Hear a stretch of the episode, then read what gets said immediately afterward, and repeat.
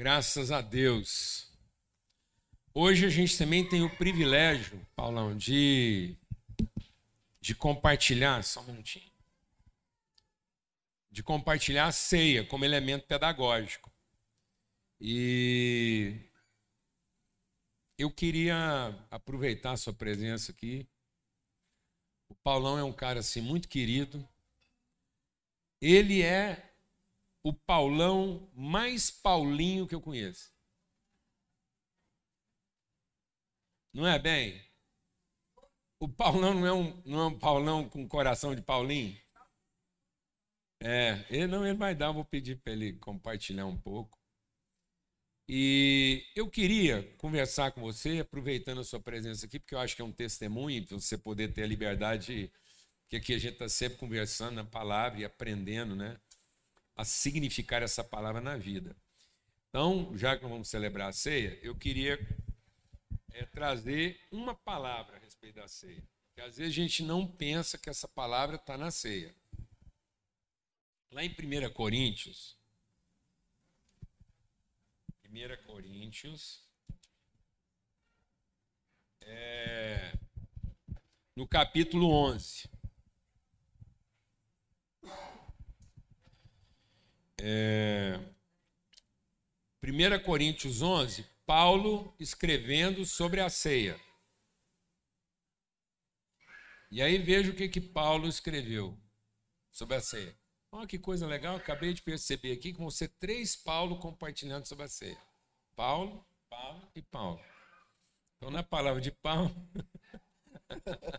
Não é por falta de Paulo. Não, não vai ser por falta de Paulo, não. E aí diz assim, ó verso 23. Pois recebi do Senhor o que também entreguei a vocês, que o Senhor Jesus, na noite em que foi traído, tomou o pão e, tendo dado graças, o partiu e disse: Isso é meu corpo que é dado em favor de vocês. Façam isso em memória de mim. Amém? Quando Jesus está falando, Paulão, que é para fazer em memória dele, é tudo. Às vezes a gente tem a tendência de achar que em memória de Cristo é o rito. É pegar um pedaço de pão, cortar, repartir e todo mundo em posição bem solene, comer aquele pedacinho de pão sagrado, se possível até sem mastigar, porque afinal de contas é o corpo de Cristo, ele já sofreu tanto, eu não vou dar uma dentada nele. Se ele puder só dissolver na minha boca, é melhor. Então isso é uma coisa meio religiosa na nossa cabeça, porque não é isso que Jesus está ensinando. Jesus está ensinando para nós a cena. O que, que eu tenho que fazer? A memória de Cristo está manter essa pedagogia, manter essa cultura na cena. Então a cena é pedagógica. Então Paulo está trazendo a pedagogia da cena. Na noite,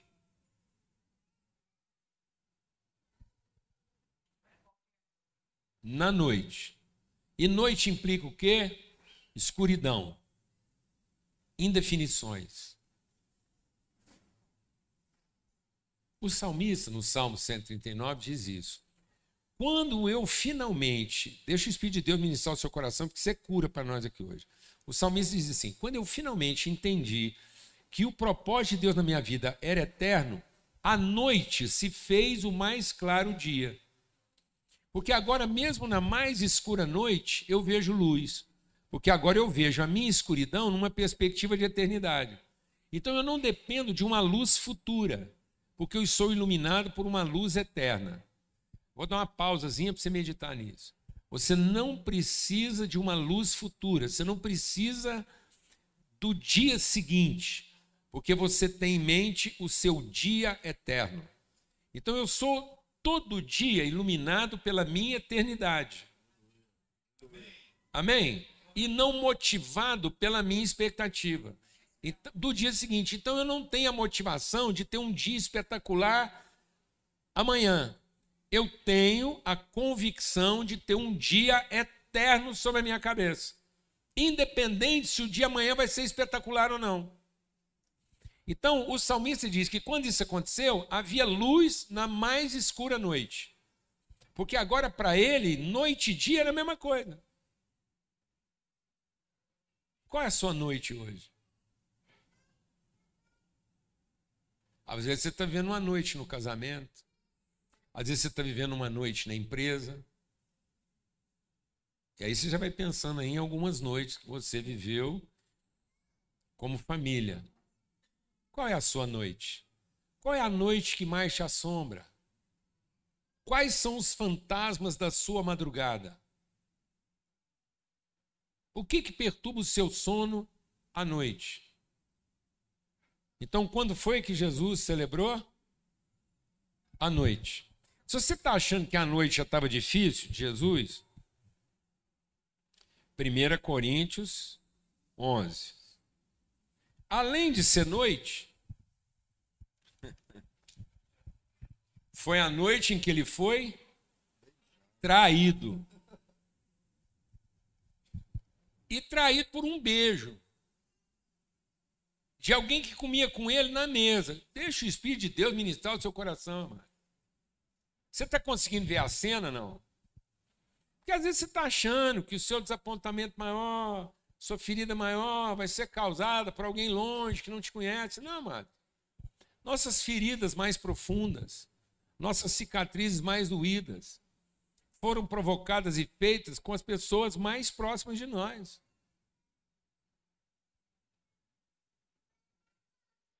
Por quem Jesus estava sendo traído aqui? Só por Judas? Não, amados. Judas foi o traidor que não se arrependeu. Os outros onze se arrependeram. Eram doze traidores. Jesus falou assim para eles: assim, ó, eu estou indo para a cruz essa semana todos vocês vão me abandonar, mas meu Pai não me deixará só. Que ilusão, bicho! Que ilusão, Paulão! O que, que nós estamos alimentando no nosso coração? Que tipo de expectativa insana nós estamos colocando no nosso coração achar que num relacionamento afetivo, conjugal, de amizade, não vão acontecer o quê? Traições. O segredo não é se vai acontecer traição. O segredo não é se vai ser traído ou não. O segredo é não perder a esperança de que haverá arrependimento. A dúvida não está na traição, amados. A dúvida está onde? No arrependimento, meu irmão. Então não fique desapontado porque você foi traído. Sabe por quê? Se você estiver muito magoado porque você foi traído, é porque provavelmente você nunca se arrependeu de ter traído. Porque em algum lugar você traiu alguém. Em algum lugar você abandonou quem não podia ter abandonado, com a sua própria amargura, com o seu próprio ressentimento, com as suas frustrações, com o peso que nós colocamos na vida um do outro. Ou você acha que não traiu? Você acha que não traiu colocando expectativa? Você acha que não traiu colocando culpa? Ou você acha que você só foi traído porque foi desapontado?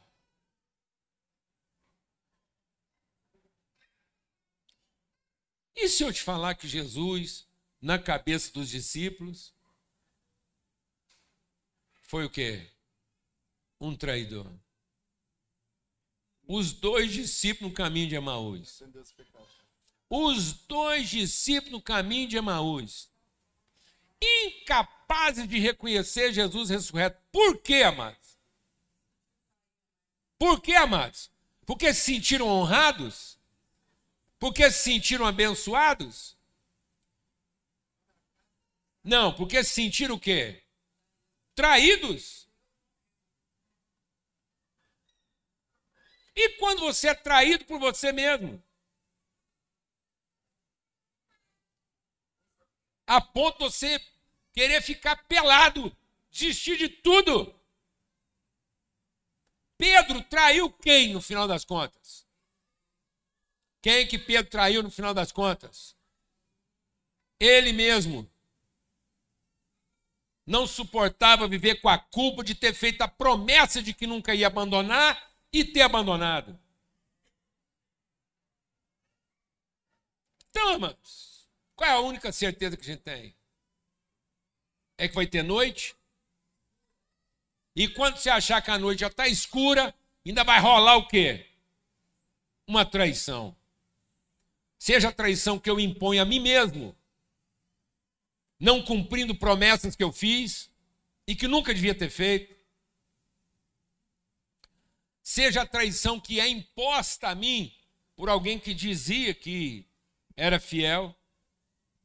E seja a traição que as pessoas supõem de mim, mesmo eu sendo fiel a elas. Então, muitas pessoas que você ama na sua fidelidade vão sentir o quê? Traídos, na verdade você está sendo é fiel. Você mesmo vai ser seu algoz na medida em que às vezes você não vai conseguir cumprir promessas que não devia ter feito. Amém? Glória a Deus. Então Jesus, na noite em que foi traído, o que, que ele fez? Partiu o pão.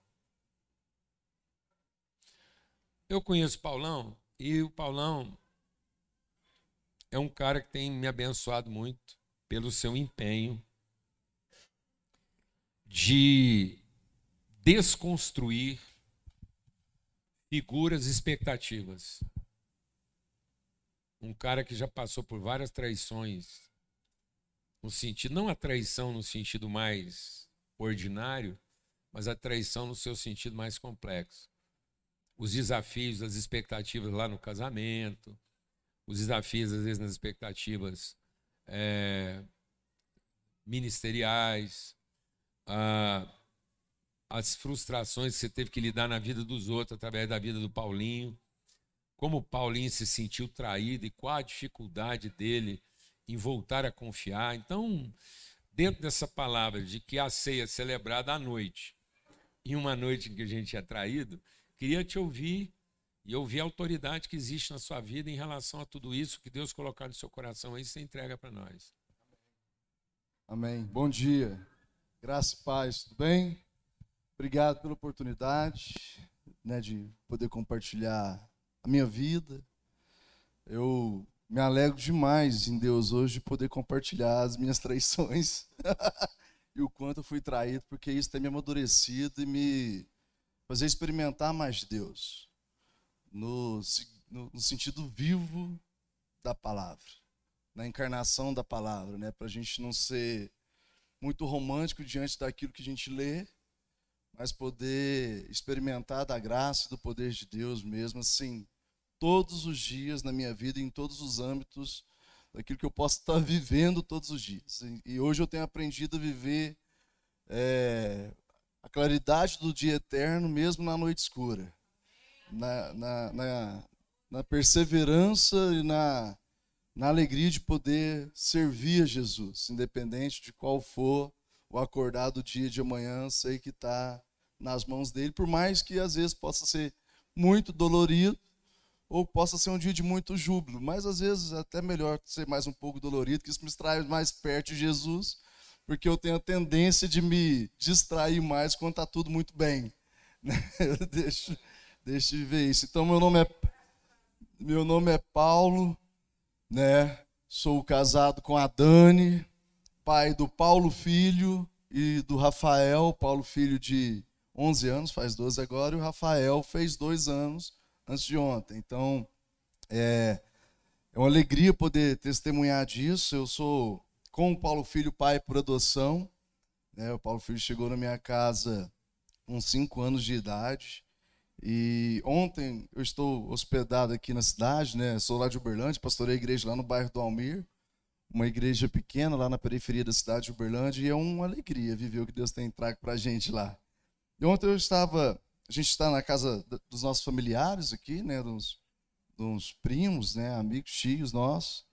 E a gente estava até compartilhando sobre por que, que Deus permite algumas tragédias, algumas traições, vamos dizer assim, diante de Deus, porque a gente considera algumas tragédias como se fosse uma traição de Deus nas nossas vidas, né? Porque se no final das contas eu tento seguir tudo certinho, tudo fazer certinho, por que, que algumas coisas acontecem comigo? Porque tem até um, um livro interessante do Felipe sei, né? Que ele fala assim, é, onde está Deus, né? Na verdade é, acho que se o nome do, do livro, É onde Deus está, porque é onde ele pega algumas provações, dez momentos de contextos na, no mundo, que onde as pessoas perguntam: nossa, será que Deus existe diante disso tudo?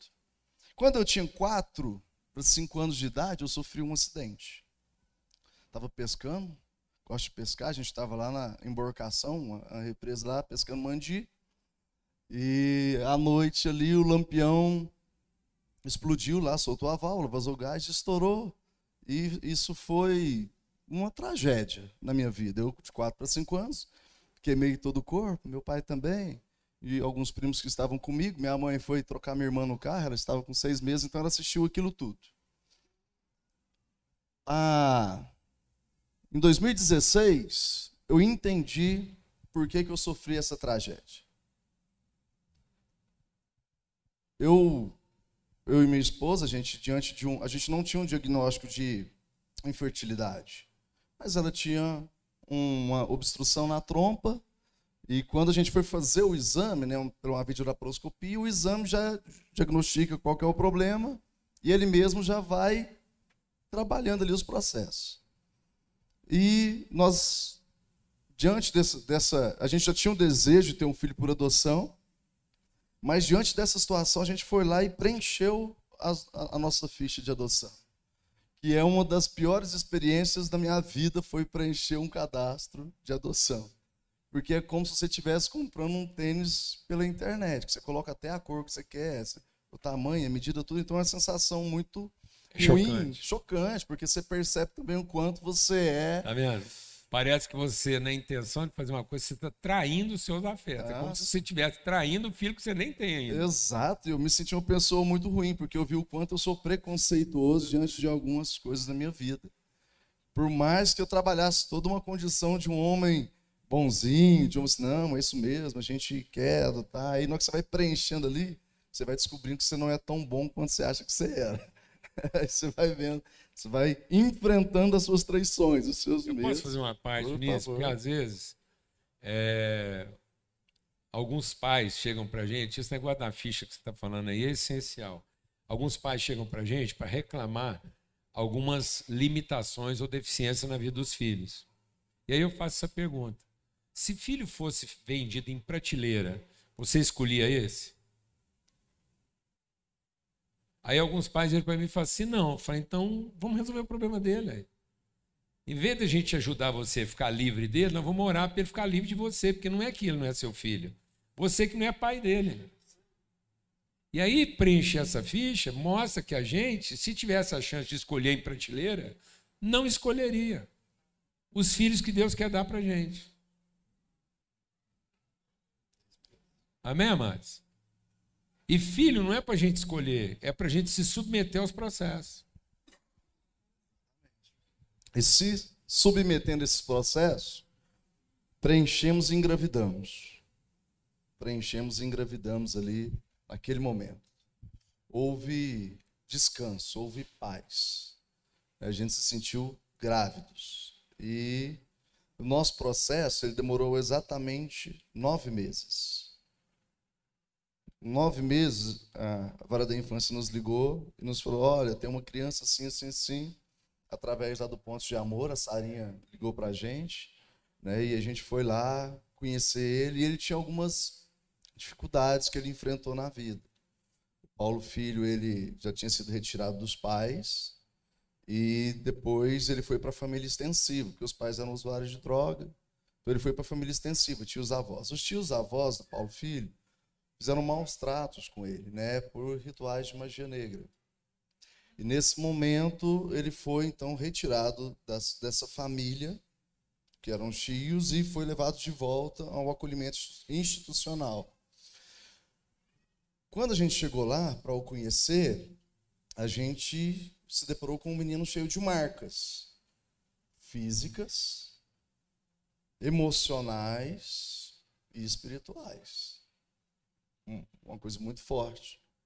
Que tanto é quando a gente foi para, no outro dia, conhecer a, a juíza, a coordenadora do, da instituição, a psicóloga dele, ela falou assim: olha, se prepara para ficar aqui por no mínimo um mês, porque ele não quer ser adotado, ele não fala de adoção, ele quer ficar no acolhimento, porque é o lugar onde ele se sente mais seguro.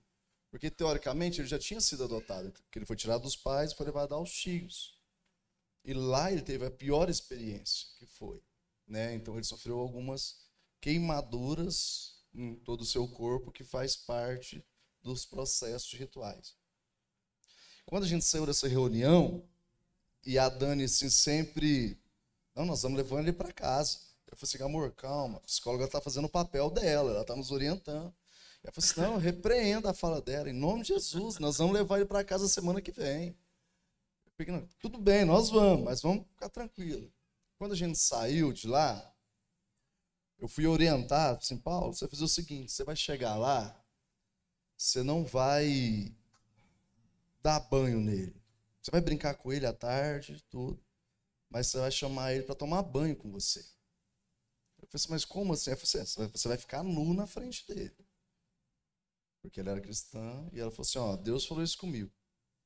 E eu, amém, então assim eu vou fazer.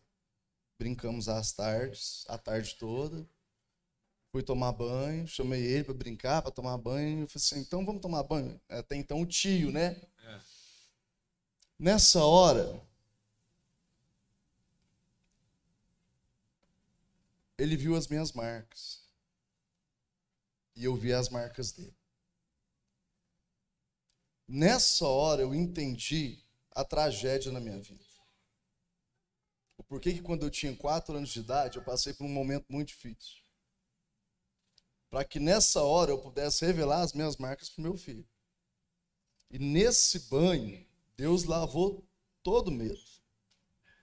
Seu e dele. Meu e dele.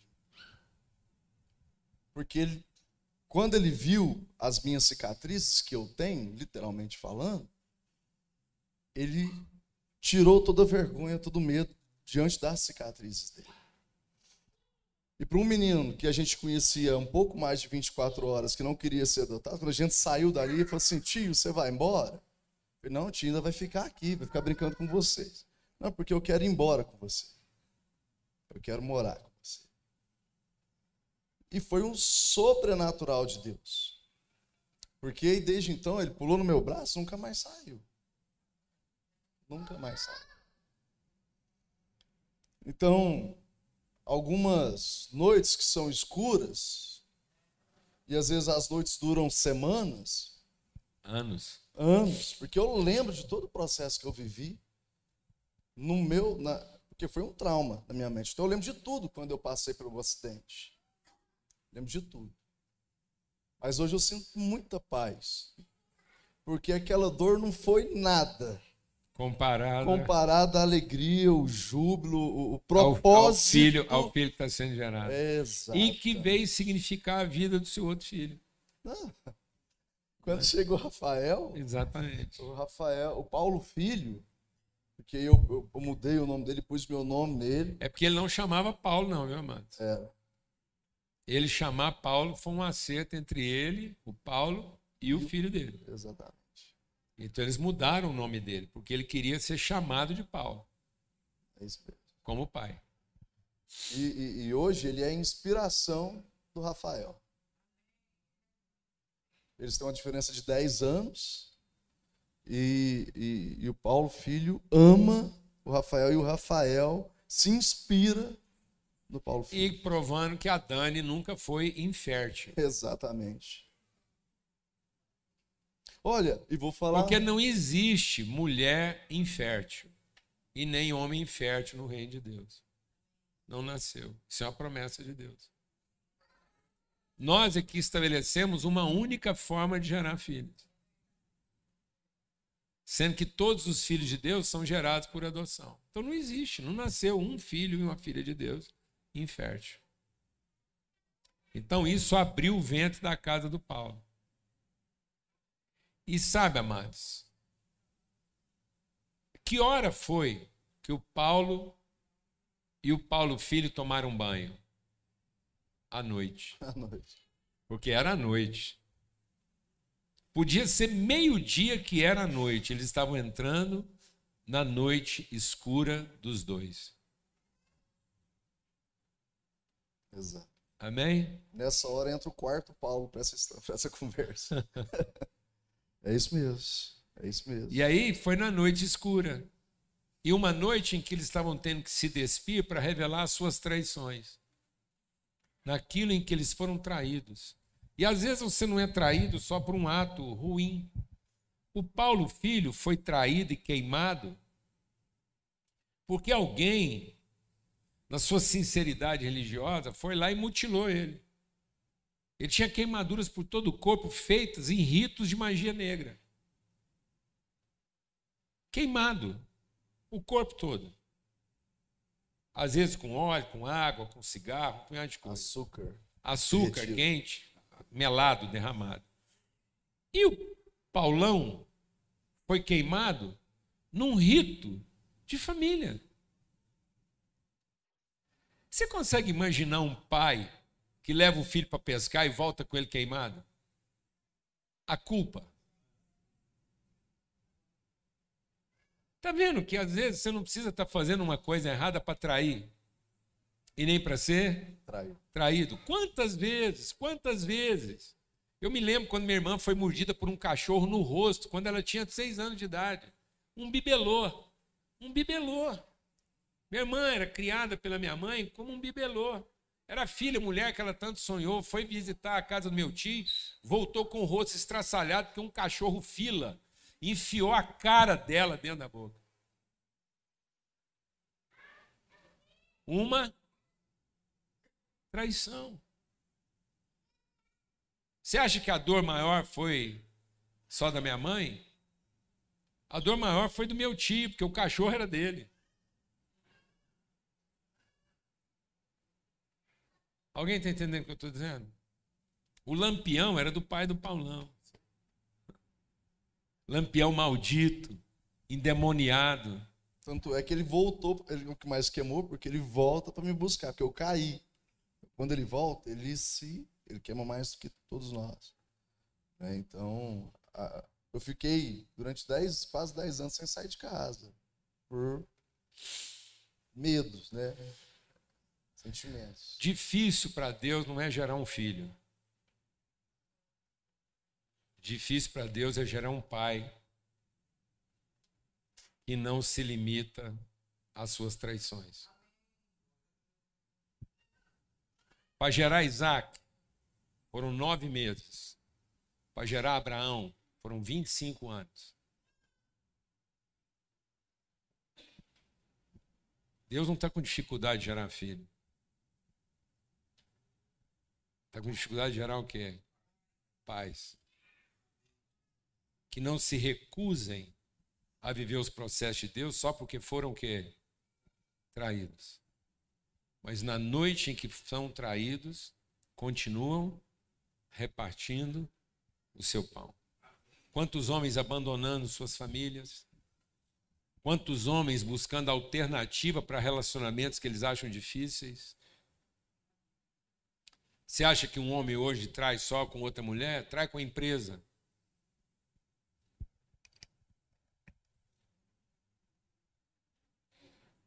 Oitenta por cento dos nossos homens têm vida paralela aqui, ó. 80%. Então, na noite em que nós somos traídos, o que, que a gente faz? A gente reparte pão. A gente não come ele sozinho. Glória a Deus. A palavra de Deus diz que um pão comido às escondidas faz envelhecer os ossos. Nunca coma o seu pão sozinho. O diabo pegou Jesus no deserto extrema fome. Extrema fome. 40 dias sem comer. O limite que a carne humana pode suportar. O que, que o diabo ofereceu para ele? Pão. E o que, que Jesus disse? Não vou comer.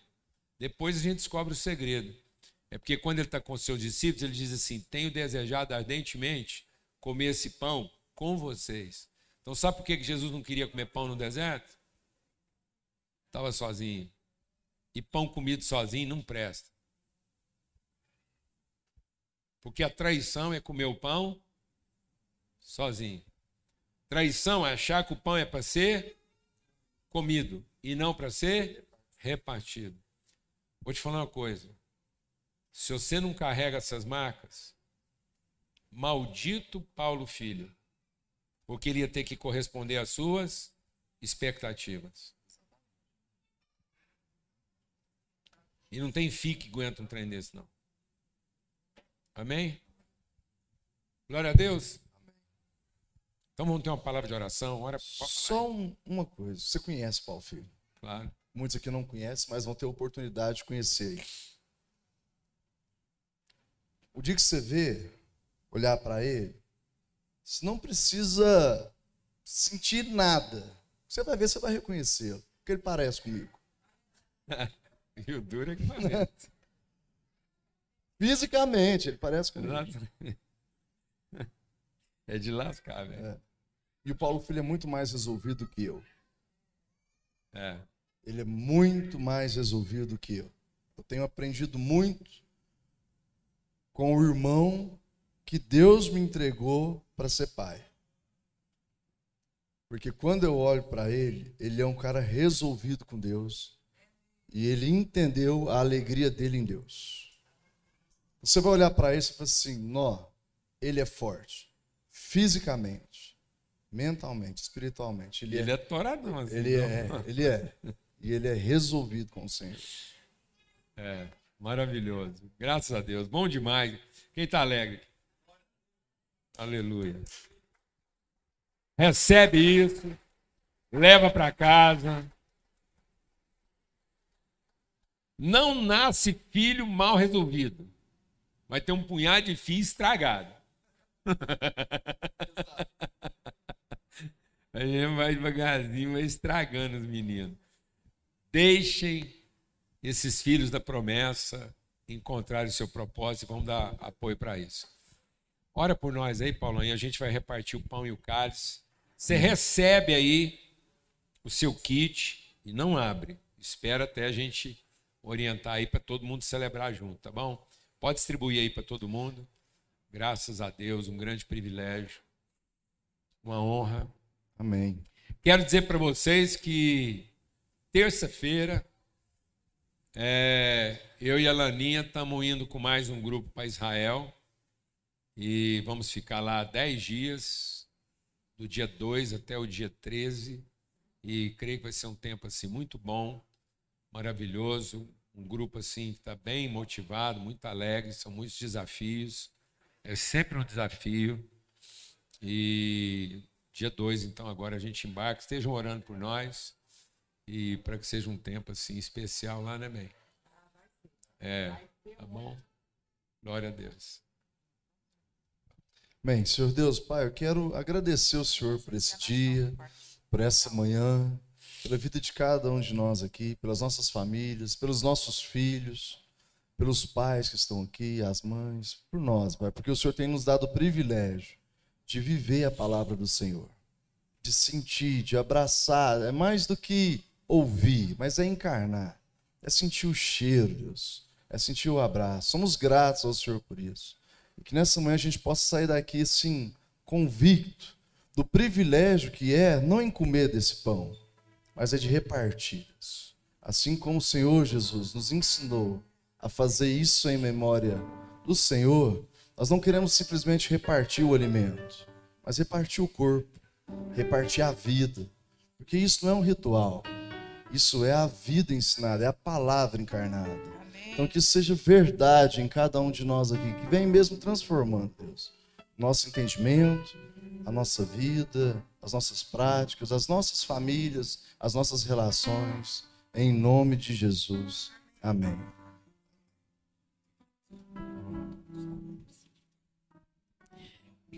Queridos, a gente tem muito essa prática né, pedagógica desse momento aqui. É, Paulo Júnior já pegou o grão ali do trigo. Às vezes a gente é, não quer né, compreender esse fato. O Senhor Jesus nunca nos deixou enganados com relação a, a esse mundo. Ele diz: nesse mundo aqui, todos nós vamos ter tribulação. Acertando ou errando, todos nós teremos. Mas todo o sacrifício de Cristo foi para que, tendo consciência disso, nós pudéssemos ser um povo de esperança. E qual é a esperança? De não termos medo no nosso coração. A Bíblia diz que o medo não deixa o amor ser aperfeiçoado em nós. Então Cristo se fez sacrifício por todos nós. E vencendo o medo e as angústias, ele diz: Assim como eu fui, vocês serão. Então, para mim, a ceia é, um, um, é um, um momento muito especial, onde a minha memória é lembrada de tudo aquilo que Cristo fez por nós. Ele disse que se tornou pão. Ele foi moído como trigo e se tornou pão. E ele disse assim para os seus discípulos, despedido deles: Eu vou preparar lugar para todos nós, mas eu quero que vocês tenham, façam isso em memória de mim. Aí eu quero fazer isso.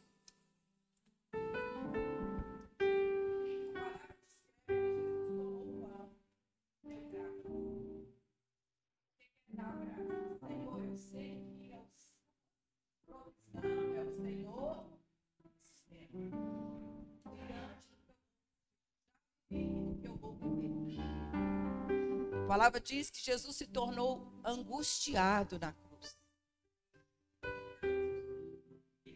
Graças, compreendendo que ele seria o corpo moído, partido por amor de todos nós. Então ele fala para os seus discípulos: fazem isso em memória de mim. E sabe qual é a memória que Cristo quer que eu você tenha? Essa. O Senhor não nos quer pão cheios. O Senhor nos quer fazer pão partidos e distribuídos por amor. Então não tem que ter medo quando Deus está te repartindo, meu irmão. Tem que ter alegria. Porque você está suprindo alguém que precisa. Como eu gosto de ser comida pelo Paulo Júnior, sem nenhuma. Gente, não é pejorativo. Não, não tem pejorativo. Não. Também, né, amor? Olha, hoje de manhã eu estava a Lana partindo o pão aqui e Deus colocou uma diferença clara no meu coração entre o que é inteiro e o que é íntegro. Assim é o pão inteiro. Assim é o pão íntegro. É o pão na sua integridade. E às vezes as pessoas tentando se permanecer inteiras deixam de ser íntegras, completas. E para chegar nesse pão,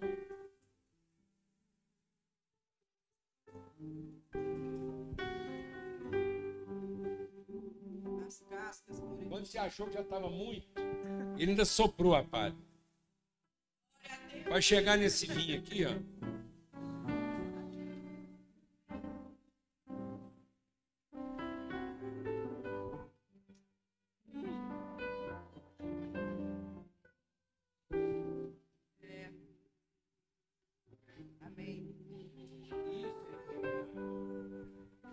Isso é a integridade da uva. Essa é a integridade do trigo. Essa é a integridade do pão. Essa é a integridade do vinho. Amém? Então todo mundo recebeu aí agora. Todo domingo a gente explica aqui, vira de cabeça para baixo, porque na verdade o jeito que você está é que é de cabeça para baixo.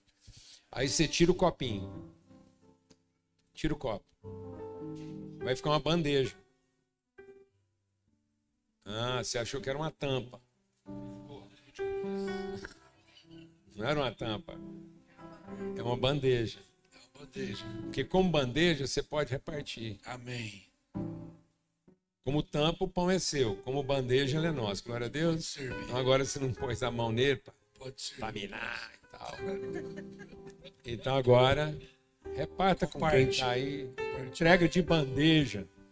Para alguém. Entrega de bandeja para o seu traidor. Amém. o de cruz se erigiu, dela o dia fugiu. como emblema de vergonha e dor. Mas contemplo esta cruz, porque nela Jesus deu a vida por mim, pecador. Se eu amo a mensagem da cruz, é morrer, eu a vou pra gente beber junto, mas o pão já vai repartindo. Levarei eu também minha cruz por uma coroa trocar. Desde a glória dos céus, o Cordeiro de Deus, ao Calvário humilhante paixão. Essa cruz tem pra mim atrativo sem fim, porque nela Jesus nos salvou. Se eu amo a mensagem da cruz, é morrer, eu a vou.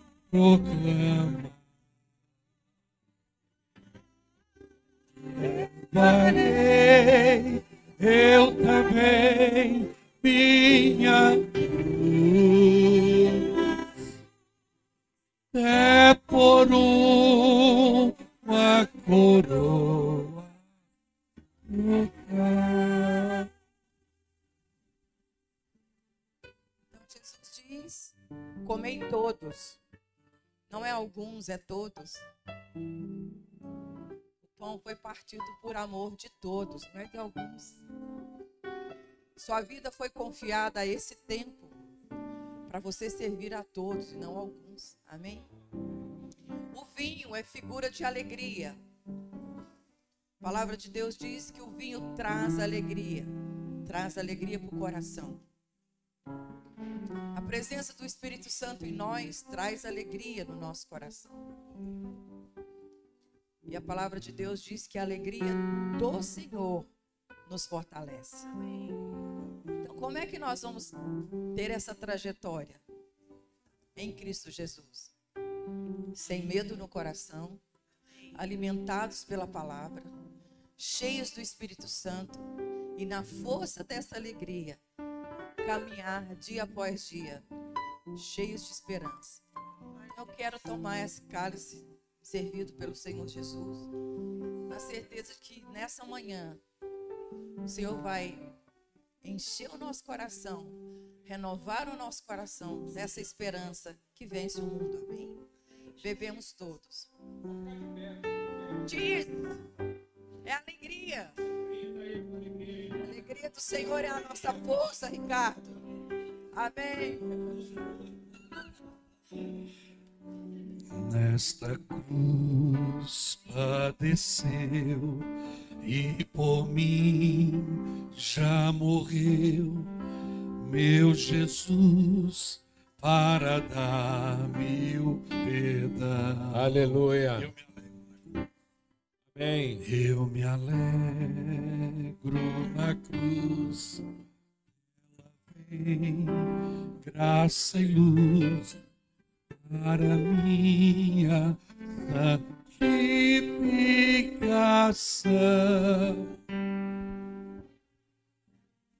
Aleluia. Amados, privilégio. Guarda essa palavra e coloque ela em prática. Uma honra.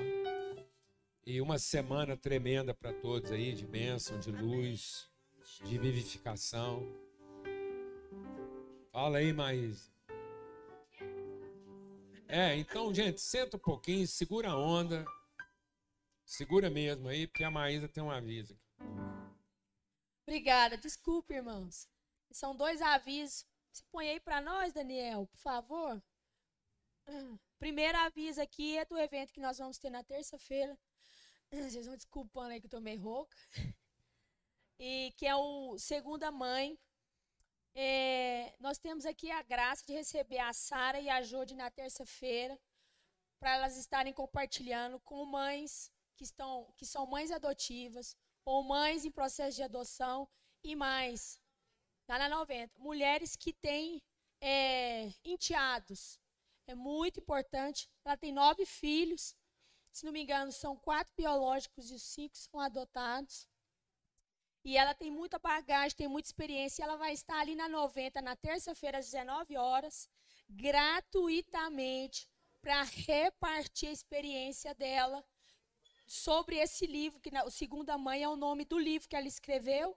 Então, todas as mulheres estão convocadas. Ficaram achando ruim, Paulo Júnior, que só as mulheres dessa vez, mas depois. Deixa eu falar uma coisa, nosso tempo ainda dá aí, você segura um pouco a onda. É o seguinte. Ah, mas eu não tenho filho por adoção, não estou pensando em adotar. Você acha? O que vai ser conversado aqui vale para toda mãe. Você adota, você não sabe, mas adota. Você vai adotar sua mãe velha quando ela estiver ruim e demente, você vai adotar. Você vai adotar uma cunhada. Você vai adotar uma nora. Mães, vai lá aprender a adotar uma nora. Porque o princípio vale. Então, é para todo mundo. Porque você vai aprender esse princípio e aplicar em todas as relações da sua vida. Eu vou, porque eu também vou adotar três noras, que eu tenho três filhos, então eu já vou aprender. Ai, então todas são convidadas. Tem que fazer a inscrição. A, a, o link da inscrição está no, no nosso perfil do Instagram.